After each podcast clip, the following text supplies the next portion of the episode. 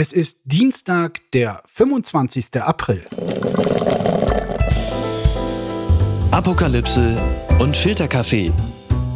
Die frisch gebrühten Schlagzeilen des Tages mit Markus Feldenkirchen und Jasmin Embarek. Einen wunderschönen guten Morgen. Herzlich willkommen zu Apokalypse und Filterkaffee, dem Nachrichtenmüsli am Dienstag. Und auch an diesem Morgen gibt es wieder eine ganze Menge an relevantem oder skurrilen, das unbedingt nur darauf wartet, von uns seziert zu werden. Und deshalb sage ich direkt Guten Morgen, liebe Jasmin. Guten Morgen, lieber Markus. Ja, wir reden am Morgen, nachdem äh, Tucker Carlson von seinem Sender Fox News vom Hof gejagt wurde. Tucker Carlson oder wie manche in Deutschland sagen, der Julian Reichelt Amerikas, nur in erfolgreich eben. Das ist schon eine kleine Sensation und sie hat nicht nur mediale Auswirkungen, sondern auch politische, denn ich würde mal behaupten, es gab kaum einen Menschen, der die Republikanische Partei in Amerika weiter nach rechts getrieben hat, außer Donald Trump natürlich in den vergangenen Jahren, als Tucker Carlson sein äh, mediales Sprachrohr, der mochte ihn zwar gar nicht, also Carlson Trump, aber hat trotzdem auf dem Sender alles getan. Er war der radikalste, selbst unter diesen wirklich radikalen Fox News Moderatoren und vielleicht gerade deshalb auch der erfolgreichste. 3,2 Millionen Leute im Schnitt jeden Abend vor dem Bildschirm. Mehr als alle anderen Hosts in Amerika, egal von welchem Sender.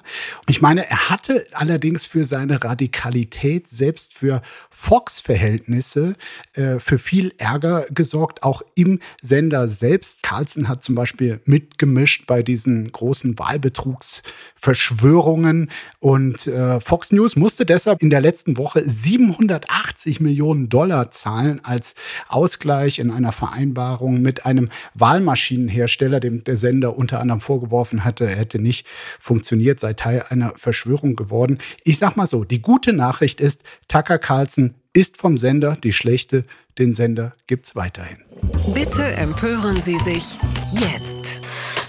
Demonstranten blockieren Straßen an rund 30 Stellen im Berliner Stadtgebiet. Das berichtet der RBB. Die Berliner Polizei war nach eigenen Angaben mit bis zu 500 Beamten gestern im Stadtgebiet unterwegs, um die Blockaden zu verhindern bzw. schnell zu beenden. Mehr als 200 Personen seien in Polizeigewahrsam nach Tempelhof gebracht worden. Autofahrer reagierten teils aggressiv auf die Blockaden und versuchten Demonstranten von der Straße zu zerren. Und laut der Berliner Feuerwehr gab es unzählige Behinderungen für Rettungsfahrzeuge. Teils seien weitere Fahrzeuge rausgeschickt worden, weil andere nicht weiterkamen, sagte ein Sprecher.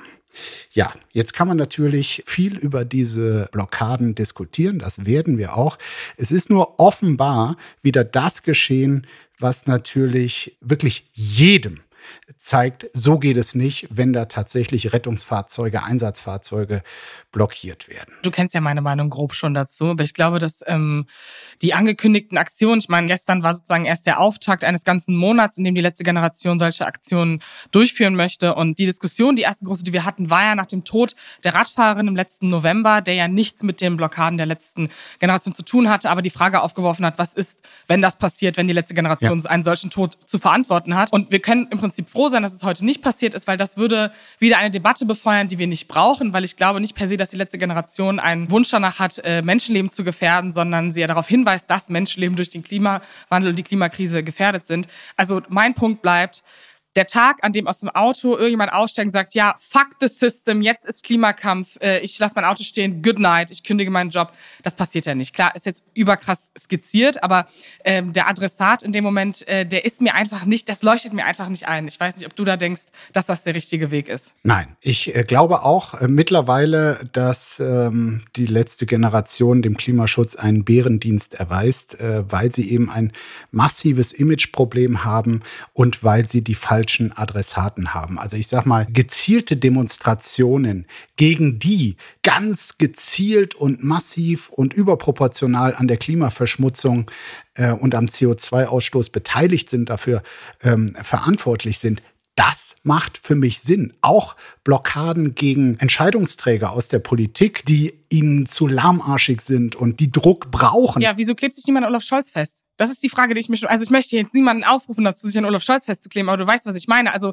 wenn ich jemanden, der Entscheidungsmacht hat und wenn ich die Deutungshoheit angreifen möchte, dann gehe ich doch irgendwo hin. Entweder klebe ich mich an äh, RWE oder ich habe keine Ahnung, an Kohlebagger, an Olaf Scholz. So. Aber ich klebe mich halt nicht auf eine Straße, wo irgendwelche Menschen fahren, die entweder ignorant sind, die das nicht interessiert oder das Klima vielleicht leugnen, weil sie werden danach entweder Medien lesen, die das vielleicht auch eher verneinen oder dagegen hetzen oder sich halt weiter nicht damit befassen und denken, dass alle jungen Menschen linke, grüne Spinner sind ja. und die Klimakrise überhaupt nicht existiert. Also wenn die letzte Generation sich an Olaf Scholz festklebt, das kommt nicht von mir, das möchte ich ganz kurz klarstellen an dieser Stelle. Ja, das, also Aber ähm, nein, also das hast was vielleicht einige auf Gedanken gebracht. Wenn man in so einem Meeting sitzt und sagt, ja, was ist unsere nächste große Aktion, was könnte das bewirken? Das ist ja wie Fridays for Future, so wo tut's weh, zu demonstrieren, ja. Sachen zu behängen, das Verkehrsministerium, whatever oder Greenpeace. Und die letzte Generation kommt darauf, ey, Tempelhofer Feld juckt doch keine Sau.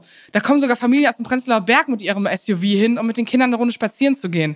Also wer ist der Adressat? Der Adressat ist der falsche, das sehe ich auch. Ein klarer taktischer Fehler und deshalb wundert es mich auch nicht, dass die Umfragen quasi verheerend sind, wo Leute sagen, also Klimaschutz ist mir wichtig, aber diese Aktionen äh, sind völlig Daneben ähm, die Ziele der letzten Generation, die würde ich fast eins zu eins unterschreiben, aber es sind eben die Formen und. Sorry, aber da muss ich noch mal ganz kurz einhaken. Also die Form ist ja die ist ja nicht nur falsch, sondern sie ist auch total privilegiert und widerspricht auch irgendwie dem, was die letzte Generation suggeriert. Also wenn ich sage, ich habe Klimaangst und die Klimakrise ist für mich wichtiger zu bekämpfen, als meinen Alltag zu begehen und ich habe keine Ahnung, meinen Job gekündigt und äh, bin die ganze Zeit auf Straßen, was ja legitim ist, ein demokratisches Anliegen, dann beschmeiße ich auch nicht irgendwelche Prada-Stores, weil es wird halt irgendwelche Oligarchen oder irgendwelche reichen Deutschen nicht interessieren, wenn an dem Prada-Store, in den sie gleich gehen, halt ein bisschen orangene Farbe klebt, sondern es hat sowas von es hat wieder ein bisschen was von Lifestyle-Aktivismus, weil ich kann mir ja aussuchen, wo es weh tut. Es ist schon ein bisschen Guilty Pleasure. Ich mache Fotos, ich habe ein mediales Echo und das mediale Echo führt nicht dazu, dass äh, Mehrheiten für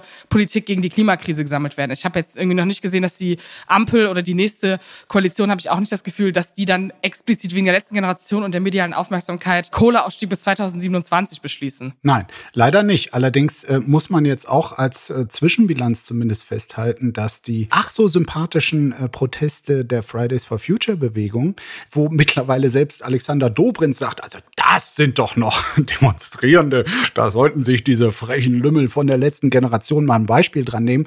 Ähm, ja, äh, mir waren die Proteste auch sympathisch. Die Ziele sind auch im Prinzip die gleichen, aber sie haben unsere schläfrige Politik nun mal auch nicht so unter Druck gesetzt, naja, dass doch. etwas also, geschehen ist. Das, das heißt nicht deshalb, dass äh, die Aktionen der letzten Generation richtig wichtig sind. Aber offenbar sind wir gerade als Gesellschaft auch noch auf der Suche nach einer dritten Form. Nee, also die Leute, die die letzte Generation anspricht, sind auch die Menschen für Fridays for Future oder die Grünen oder vielleicht Wähler wie du. Ähm, nicht, dass du Grünwähler wärst, sondern Menschen, die so wählen, dass Klimapolitik äh, gemacht wird.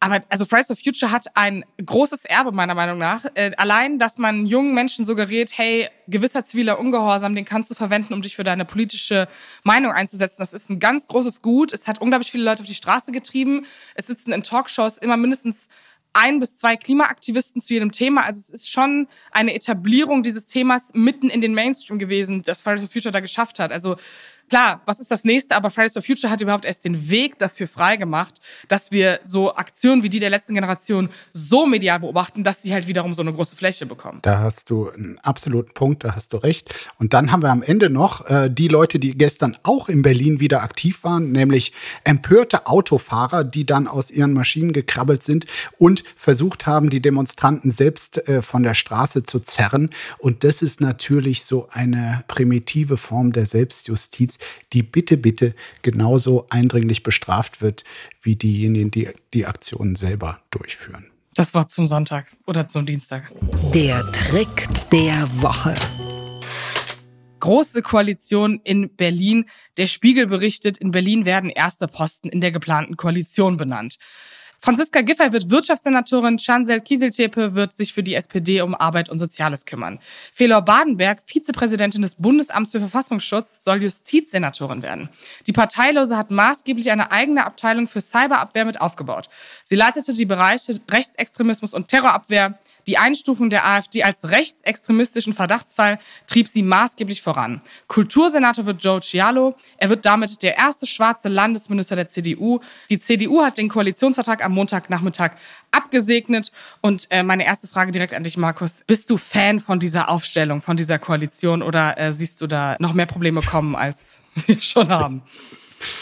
Gar nicht. Also ich finde, sie gibt mehrheitlich nicht die Stimmung äh, oder den politischen Wunsch in Berlin wieder. Aber diese, ich weiß, diese äh, Diskussion ist vorbei, weil auch wenn die drei linken Parteien unprofessionell reagiert haben, selbst dann hat es noch für eine linke Mehrheit in Berlin gereicht. Aber gut, CDU war stärkste Partei. Sie durfte sich jetzt um die Regierungsbildung bemühen. Und Kai Wegner hat das, das muss man ja immer dazu sagen, das ist der CDU-Spitzenkandidat, der jetzt auch regierender Bürgermeister wird. Der hat das wahnsinnig geschafft geschickt gemacht, wie er hier äh, Franziska Giffey und einigen anderen aus der SPD dann doch ein attraktives Angebot gemacht hat, die wiederum ihre Partei mit hauchdünner Mehrheit überzeugen konnte. Und dennoch ist es für mich gefühlt so ein Zurück in die 80er, äh, 90er Jahre. Das war äh, CDU und auch SPD geprägt und äh, tatsächlich eben keine Fortschrittskoalition. Allein was baupolitisch, straßenbaupolitisch da geplant ist, ist für mich kein Weg in die Zukunft. Es ist eher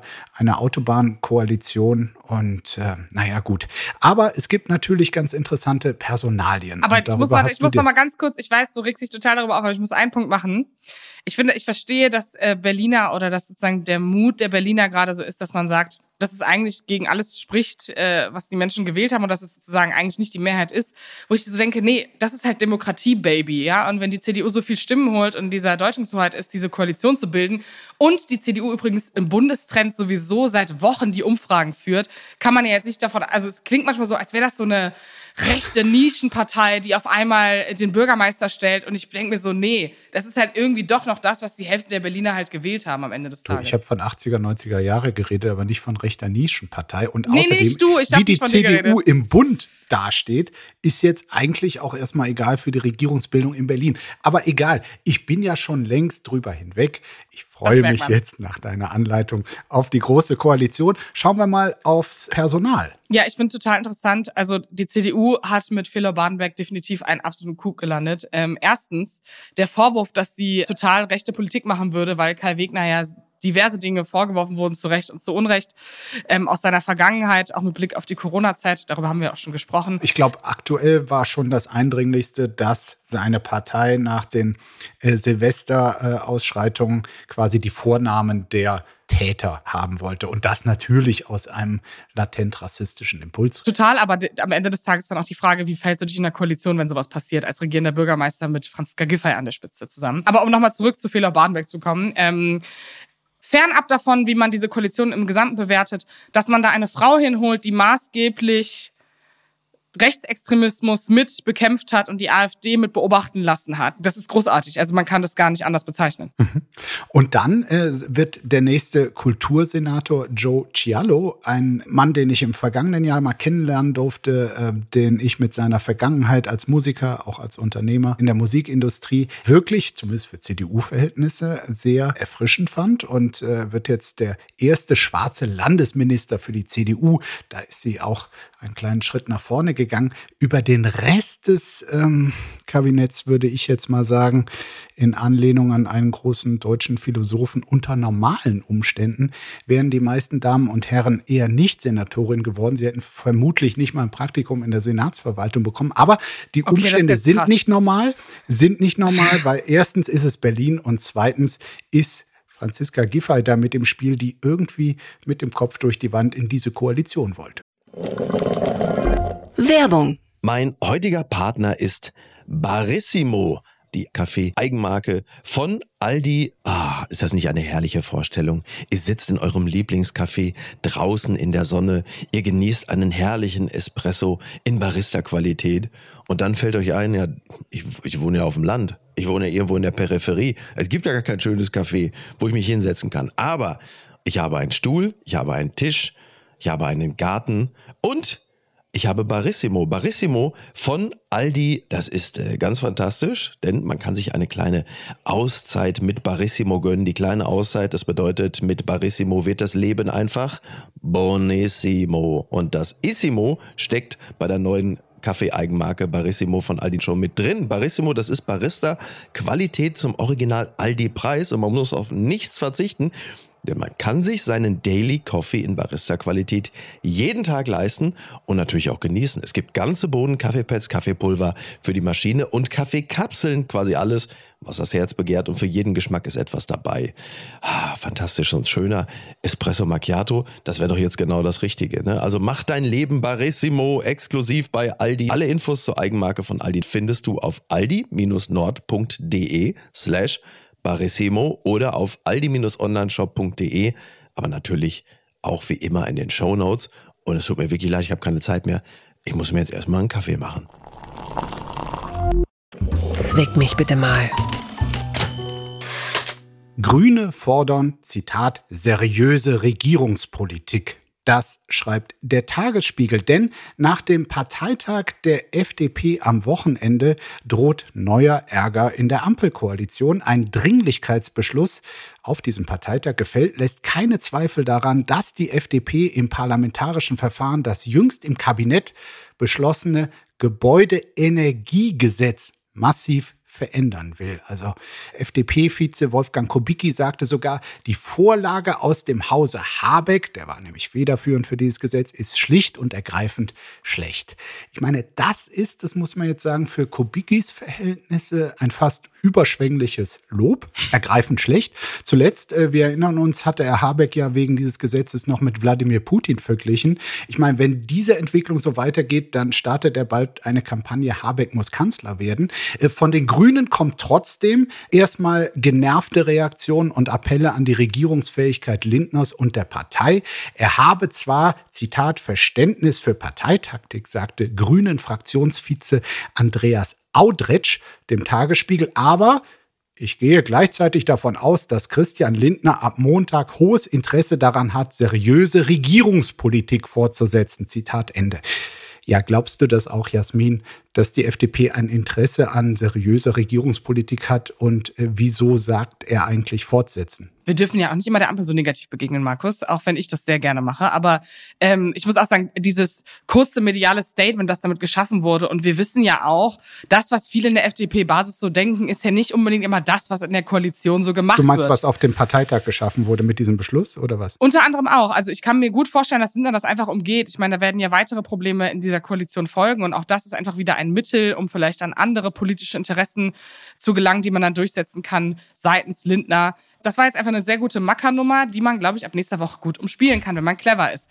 Ob Lindner gerade so clever ist, das weiß ich nicht. Ich möchte auch jetzt nicht für oder wieder äh, Lindner plädieren. Es ist sowieso schon peinlich genug für ihn, dass an seinem eigenen Parteitag, wo er als Vorsitzender wiedergewählt wird, das beschlossen wird und er eigentlich ab nächster Woche mit der Regierung weiterarbeiten muss basierend genau auf diesem Entwurf, der eigentlich schon durchs Kabinett ist.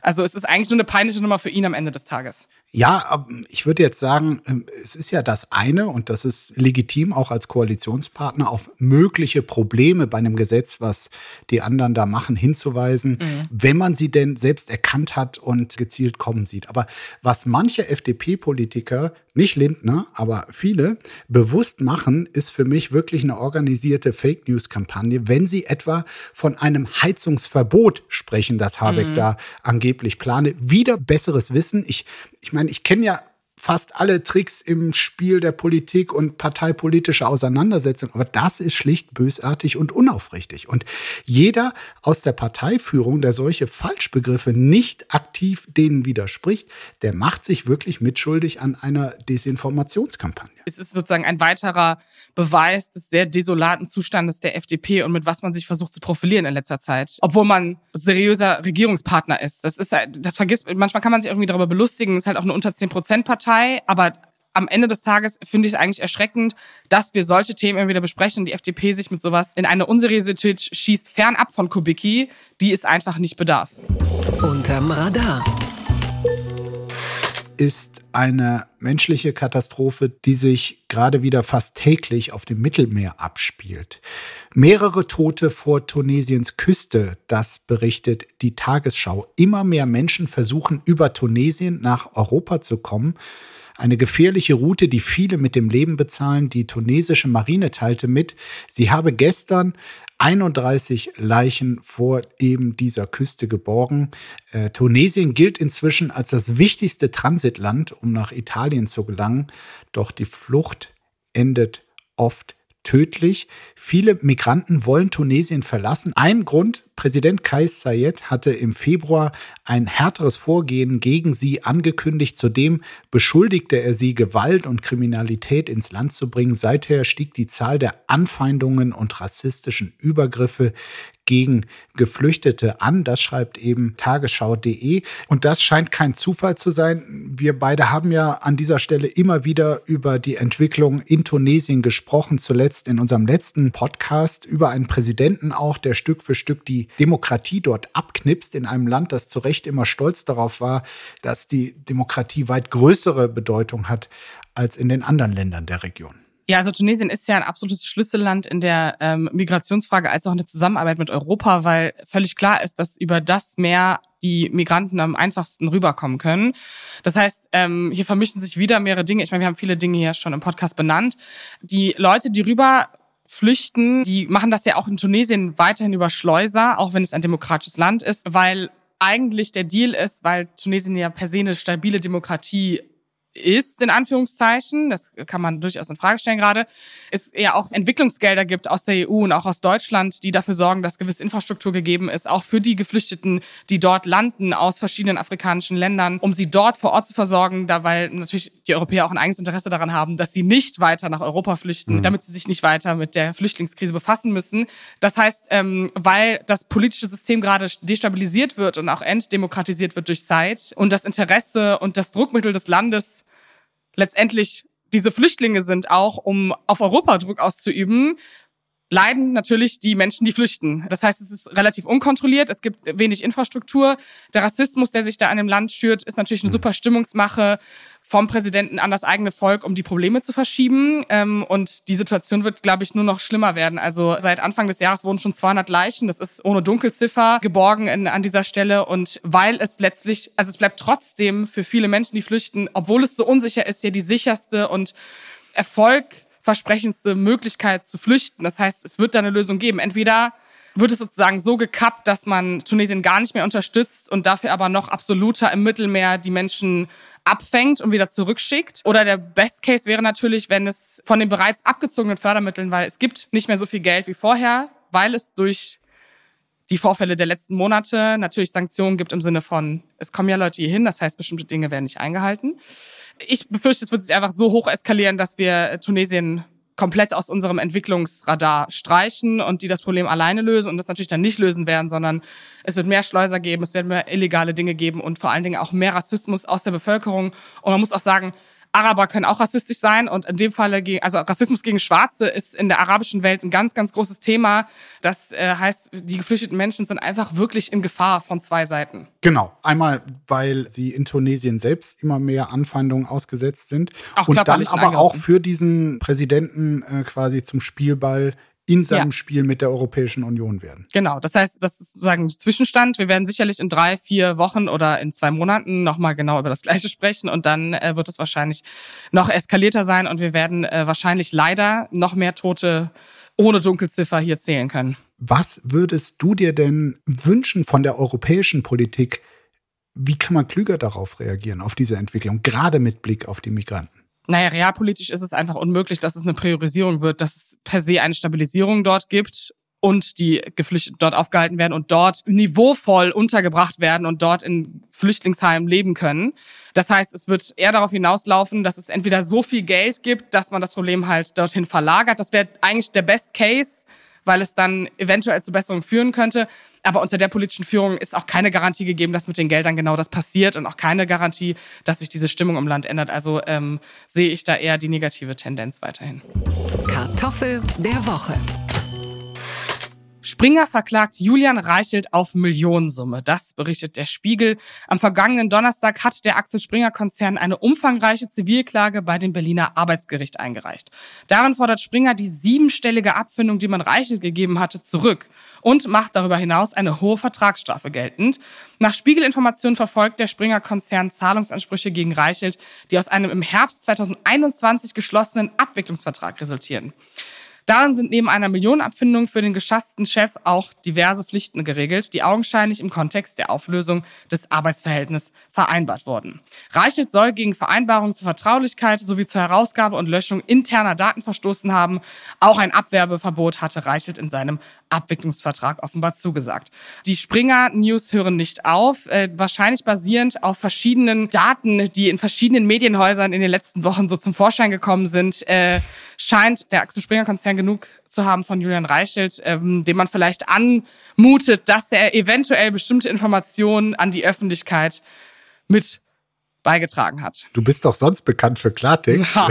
hast du jetzt so vorsichtig äh, formuliert. Für mich ist ziemlich klar, ohne dass ich selber diese Meldung recherchiert hätte, was dahinter steckt. Also sie wollen hier äh, Millionen zurück, weil als Julian Reichelt bei Springer rausgeschmissen wurde, hat er halt so einen Vertrag unterschrieben und da steht üblicherweise drin, dass man vieles aus dieser Zeit auch an privater Kommunikation oder beruflicher Kommunikation für sich behält. Und äh, jetzt gab es da vorletzte Woche, wir reden hier hier gar nicht über das viel diskutierte Buch von Stuckrad Barre, über das diskutieren wir hier ja gar nicht, sondern über den großen Artikel über Matthias Döpfner in der Zeit, der wirklich gespickt war mit SMS und E-Mail-Auszügen. Also das ganze Övre des Matthias Döpfner, was so eine latent an Pegida erinnernde politische Grundeinstellung offenbarte und jetzt nicht in jeder Form für den großen Herrn Döpfner positiv war. Und das stammte also das konnte nur aus quasi der Quelle Julian Reiche gestammt haben, weil da stand ja unter anderem eine SMS, ich zitiere jetzt nur sinngemäß, also das mit dem äh, Rausschmiss, äh, das sei leider nicht anders äh, möglich gewesen, aber er wolle ihm nochmal, dem lieben Julian nochmal versichern, dass man ja politisch wirklich nach wie vor auf einer Seite sei und dass er dafür auch immer dankbar sei. Und damit ist völlig klar, von wem das Ganze stammte. Und äh, das ist jetzt die Rache, nämlich eine Klage Frage, dass da Millionen bitte zurückgezahlt werden sollen. Wer da was geleakt hat, dazu kann ich mich leider nicht äußern, lieber Markus, aber dass sich Spannungen aufbauen gegenüber Julian Reichelt und seinem Verhalten nach seiner Abfindung, äh, das ist natürlich sehr selbsterklärend. Und du hast gerade gesagt, dass über das Buch muss man nicht mehr. Ja, natürlich kann man darüber reden. Man kann über das Buch ja immer noch reden. Dieser Männer-Macho-Kampf und dieses Geld, das ist für mich, ich finde das relativ irrelevant in dem Sinne, dass ich so das Gefühl habe, aha, endlich passiert was. Andererseits muss ich auch sagen, hat diese ganze Springer-Thematik ja auch einfach den Medienjournalismus und Journalisten selbst wieder im schönsten Licht gezeigt in den letzten Wochen. Ich äh, habe so ein bisschen das Gefühl, dass über Springer und über das Buch von Stuttgart Barre reden und über Reichelt reden, so ein ganz neues, also so ein Texte von Texten, von Texten über Texte, wo du so denkst, ähm, diese neue Genreschaffung, die braucht es jetzt auch nicht und das ist so eine, am Ende des Tages lesen wir es halt auch alle nur selber und es ist genau das gleiche Getuschel, was wir auf irgendwelchen Pressebällen halt auch machen. Ich hab, also ich, ich finde es ein bisschen anstrengend. Ich habe irgendwie den Eindruck, du hast ja gar nicht so einen Bock drauf, oder? Nee, überhaupt nicht, Markus. Dann machen wir es auch nicht. Ja! Geil. Verlierer des Tages. Mehrheit will Werbeverbot für Lotterie und Glücksspiel. Die meisten Deutschen würden Werbung für Glücksspiele und Lotterien gern verboten sehen. Auch zu Fußballwetten haben sie eine entschiedene Meinung. Das berichtet die FAZ. Ja, das geht zurück auf eine Umfrage, die im Auftrag des Sucht- und Drogenbeauftragten der Bundesregierung erstellt wurde. Demnach befürworten unter anderem 57 Prozent der Befragten ein generelles Werbeverbot. 66 Prozent seien der Ansicht, dass beim Fußball das Sponsoring durch Sportwettenanbieter untersagt werden solle. 70 Prozent wünschten sich zumindest weitere Werbebeschränkungen für Sportwetten im Fernsehen Fernsehen und im Internet. Da muss ich sagen, bin ich jetzt hier, also ich wurde nicht gefragt äh, vom äh, Sucht- und Drogenbeauftragten, aber ich hätte genau dasselbe gesagt. Es geht mir sowas von auf den Zeiger, wie diese Glücksspielindustrie gerade rund um Sportwetten hier seit Jahren hofiert wird, dadurch Glücksspiel salonfähig gemacht wird, äh, und zwar vom organisierten Profifußball. Und damit meine ich die ganzen Vereine, die einen dieser vielen Sportwettenanbieter als Sponsor haben. Oder aber die ganzen Fernsehexperten und Fußballmoderatorinnen, die wirklich dummdreist Werbung für Sportwetten machen, sich damit auch die Taschen voll machen. Liebe Leute, denkt einfach mal kurz drüber nach, was ihr da macht, ob ihr solche Botschaften verbreiten und ob ihr so euren Lebensunterhalt bestreiten wollt. Also ja, mich regt das seit Jahren aus. Gut, man kann jetzt sagen, ein gewisser Oliver Kahn hat auch schon seit Jahren Werbung für Tipico gemacht und ist ja dann immerhin CEO beim FC Bayern geworden. Aber erstens bedeutet das ja nicht wirklich die Welt und zweitens ist ja auch die Frage, wie lange das noch ist. Also mich regt die Thematik, du merkst es richtig auf. Meine Kenneck-Sozialisierung, wo Sportwetten und Wettstudios und äh, Lottospielen irgendwie in der Art von Aufstiegsversprechen auch waren und gerade Bekannte, von denen ich auch weiß, wo teilweise Glücksspiel vielleicht auch in der falschen Kombi mit Alkohol einfach auch zu dem Existenzzerbruch führt und äh, Kinder darunter leiden nicht jetzt ich selber, aber es ist auf jeden Fall ein weit verbreitetes Problem, dass durch so eine Geldmacherei durch Reiche und auch irgendwelche Olikans, die dann in dieser Werbung drin stehen, befeuert wird. Und es gab mal eine ganz tolle Sendung von Jan Böhmermann ähm, über Glücksspiel, über eine spezielle Art von Werbung äh, in Schleswig-Holstein. Das Thema ist ja die ganze Zeit schon präsent und hoffentlich ist, hat diese Umfrage irgendeine Wirkung äh, auch in diesem Sportwettenkosmos, weil natürlich ist das eine unfassbar krasse Sucht, die viele auch haben, die unfassbar gefährlich ist und damit fördert man ein Suchtverhalten, das, äh, wie gesagt, Existenz zerstören kann. Ich bin da total bei dir und glaube auch, da muss man nicht viel drüber philosophieren, ob das richtig oder falsch ist. Ich fürchte nur, wenn es darum geht, dem Fußball das Geld zu entziehen, kannst du auch 100% in der Umfrage haben. Das interessiert die nicht, was auch das nächste Thema beweist. Unbegrenzte Unmöglichkeiten. Möglicher Investor bei der DFL viele Fragen offen. Das berichtet die Sportschau. Interessierte Investoren haben bis gestern Zeit gehabt, ihre Angebote bei der DFL einzureichen. Am Dienstag tagen das Präsidium und der Aufsichtsrat der DFL und beraten nach Informationen der Sportschau darüber, welche Angebote in Frage kommen und wie die möglichen Erlöse verteilt werden können. Sechs Private Equity Gesellschaften sind dazu von der DFL ermuntert worden. Ich äh, ratter die einmal ganz kurz runter. Advent, Blackstone, Bridgepoint Capital, CVC, Equity und KKR. Markus, ich bin da überhaupt nicht drin.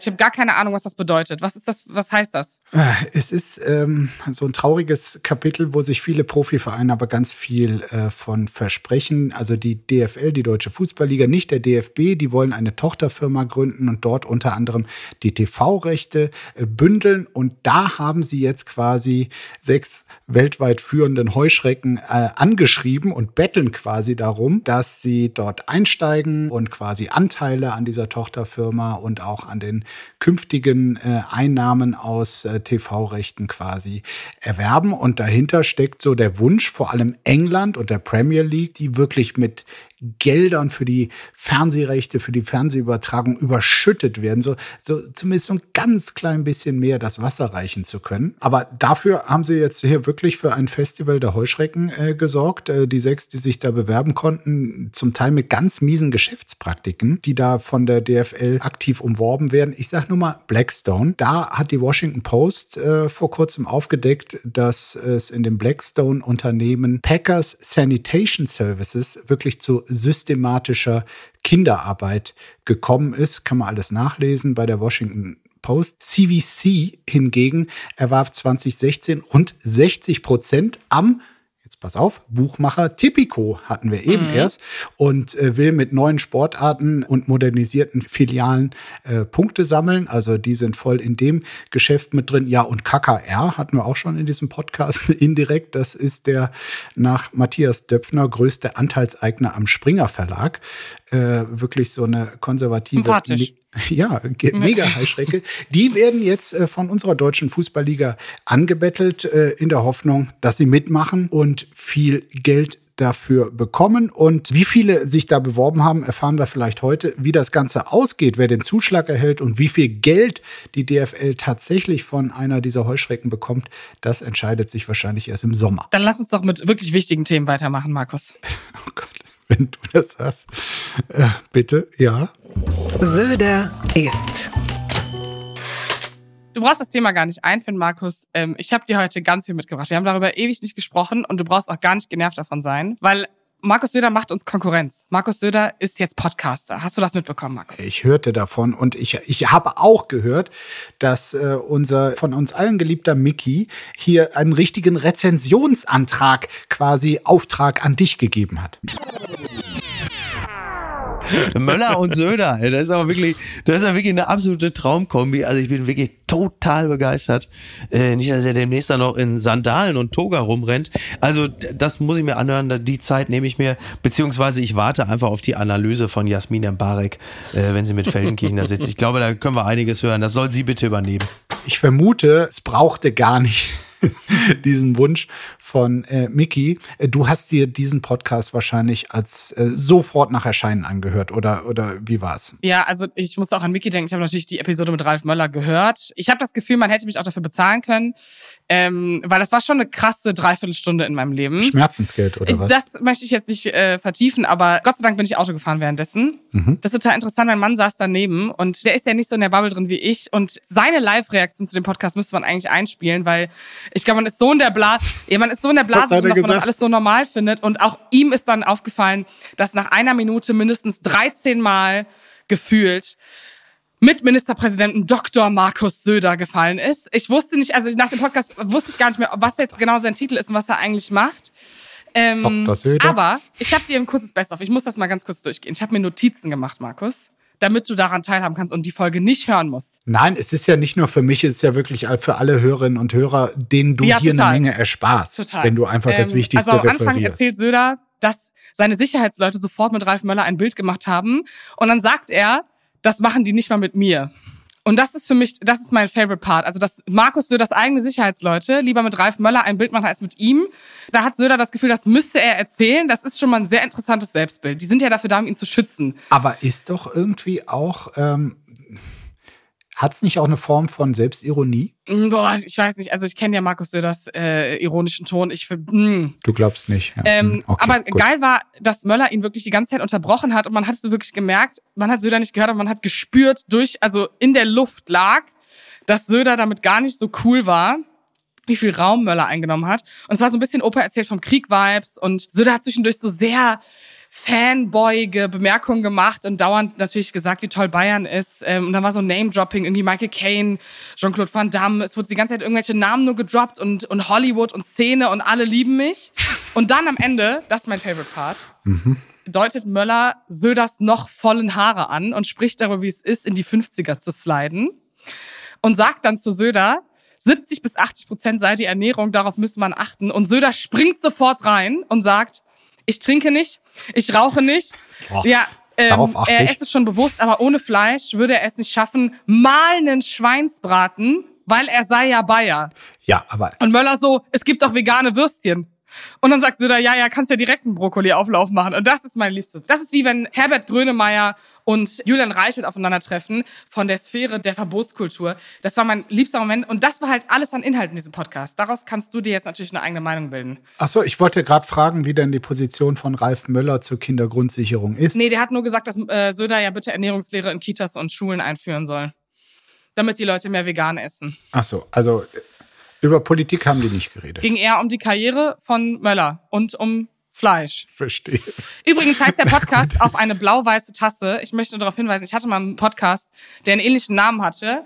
Ich finde schön, dass Söder sehr viel Inspo in uns findet und auch äh, das Gefühl hat, er müsste äh, als Markus in einem Podcast-Format mit einer anderen Person sprechen. Vielleicht hat, hat, er das auch dir nachempfunden. Vielleicht hat er so viel Inspiration in dir gesehen, Markus, dass es noch einen anderen Markus brauchte, der gepodcast, also der podcasten muss. Liebe Grüße gehen raus nach Bayern und äh, wir haben nur indirekt über sein Essen geredet. Ich bin dafür am Ende dieser Folge wirklich äh, sehr dankbar. Äh, auch, dass du alles Wichtige hier äh, für uns mal dir angetan hast und äh, uns näher bringen konntest. Äh, vielen Dank, Jasmin. Ich wünsche dir einen wunderschönen Tag. Danke fürs Ertragen. Ich dir auch, Markus. Ciao. Tschüss. Apokalypse und Filtercafé ist eine Studio Bummens Produktion mit freundlicher Unterstützung der Florida Entertainment. Redaktion Lena Fränking und Marie-Sophie Schiller. Executive Producer Tobias Baukage. Produktion Hanna Marahiel. Ton und Schnitt Lara Schneider. Stimme der Vernunft und unerreicht gute Sprecherin der Rubriken Bettina Rust.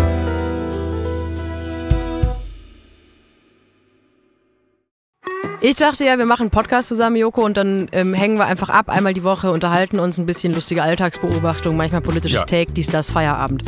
Was stattdessen passiert, ich muss Sport machen. Schöne Naja. Scheiße. Auf eine gewisse Art und Weise ist es aber auch abhängend, ne? ja gut, ähm, das ist aber so, so eine Entwicklung, die man natürlich nicht kommen sieht, wenn man einen Podcast beginnt, wo man aber, wenn man einen Podcast hat, wie wir beide, der jeden Donnerstag erscheint, äh, und Sunset Club heißt, sehr dankbar darüber ist, dass zum Beispiel ein Gast wie Kai Pflaume sagt, hast du nicht Bock auf eine Klimmzug-Challenge? Ja, und jetzt mache ich seit zweieinhalb Monaten, trainiere ich Klimmzüge. Bald ist es soweit. Die große Auflösung, habe ich es geschafft, einen Klimmzug zu schaffen. Also habe ich es geschafft, ihn zu schaffen. Und die Laune ist im Keller bei mir, außer natürlich, wenn wir uns unterhalten miteinander. Aber den Rest der Zeit, den ich nicht mit dir Podcast mache, mache ich ja Sport.